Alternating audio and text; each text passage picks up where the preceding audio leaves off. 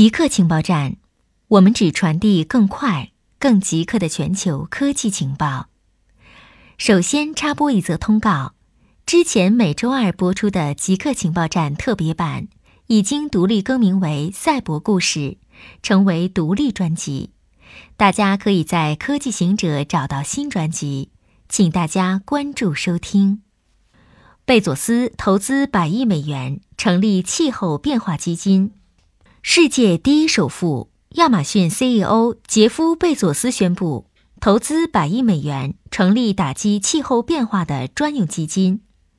贝佐斯称，气候变化是地球面临的最大威胁，他将与其他人一起扩大现有方法，探索新的方法去应对具有毁灭性影响的气候变化。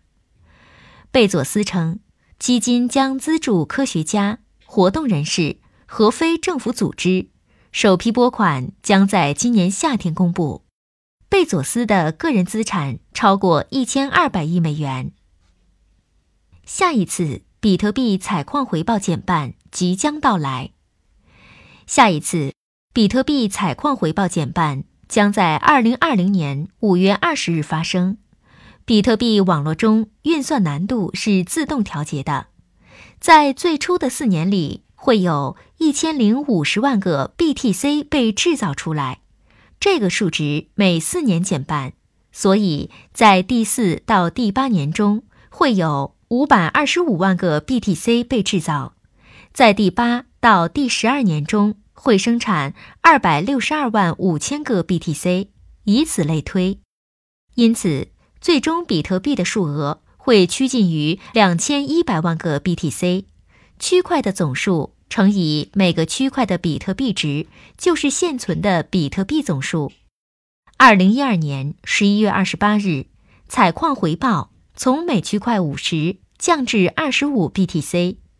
第二次采矿回报减半发生在二零一六年七月十日，即将发生的是第三次采矿回报从十二点五减少到六点二五 BTC。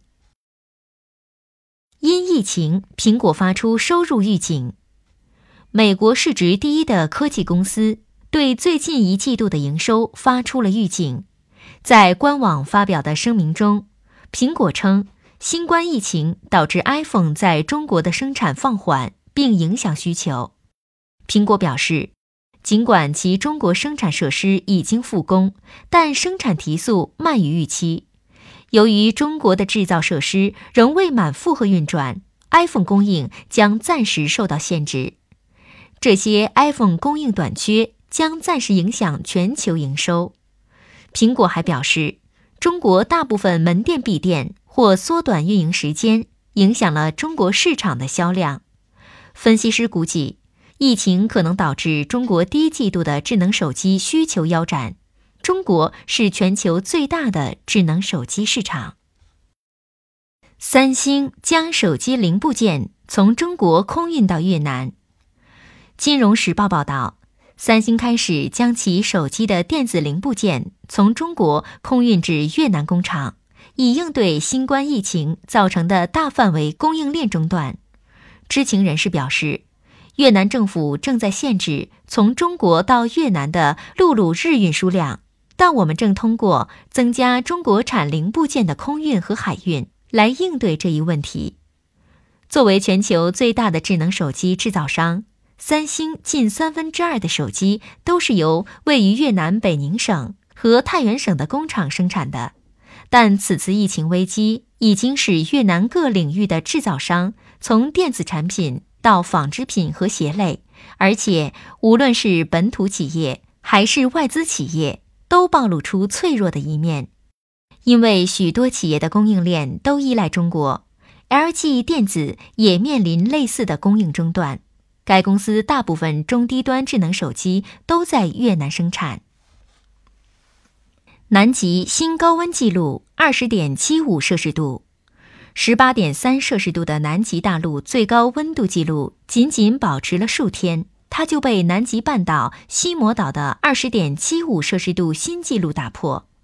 不过，联合国世界气象组织表示，这一记录还需要经过验证。为了确保准确度，其气象站的校正、高度和服务时间都有严格的标准。联合国世界气象组织规定，气象站应该有两米高，而有十二年历史的西摩岛气象站则要低半米。